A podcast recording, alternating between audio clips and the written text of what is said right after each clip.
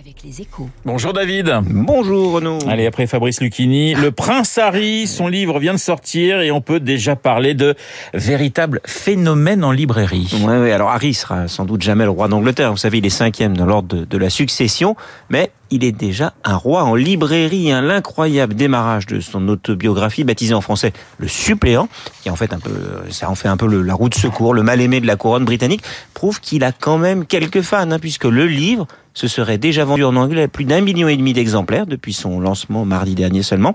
Et en France, un Fayard qui édite le livre avait prévu un premier tirage de 210 000 exemplaires et a déjà lancé la réimpression de 130 000 unités de plus.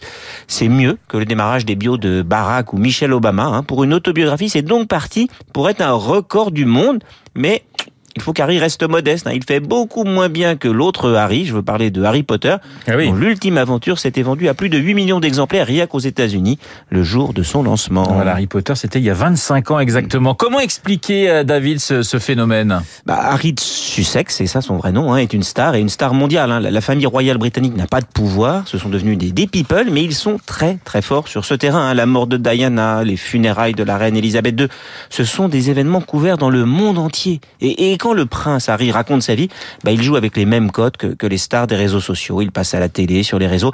Il n'y a pas de vrai scoop dans son livre, mais il nous plonge un peu plus dans, l'envers du décor. Et, et- et comme il a pris ses distances avec Buckingham Palace depuis 2020, bah, il peut se permettre de témoigner avec un peu moins de tabou.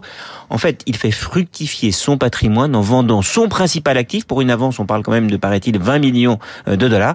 Mais il vend sa vie personnelle, alors que d'habitude, bah, ce sont les tabloïds qui font de l'argent sur son dos. Et David, qu'est-ce que cela veut dire pour notre marché de l'édition Bah, on peut voir la, bonne nouvelle, c'est qu'en cette période de, révolution digitale, de, séries télé, bah, il existe encore de l'appétit pour, le livre, même si c'est vrai, certains l'achètent en audiobook, et si Harry et Meghan sont aussi des stars de Netflix et de Spotify, cela prouve que, l'écrit garde aussi une, valeur. Cela démontre que, que le marché de l'édition est quand même de plus en plus dominé par les best-sellers, hein, de le top 10 des meilleures ventes de l'an dernier en France. On trouve ainsi quand même cette année sans doute trois Guillaume Musso, deux Joël Dicker, un livre sur deux, c'est deux auteurs de best-sellers.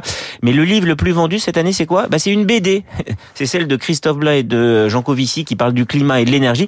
Un ouvrage sérieux, pédagogique et ludique à la fois.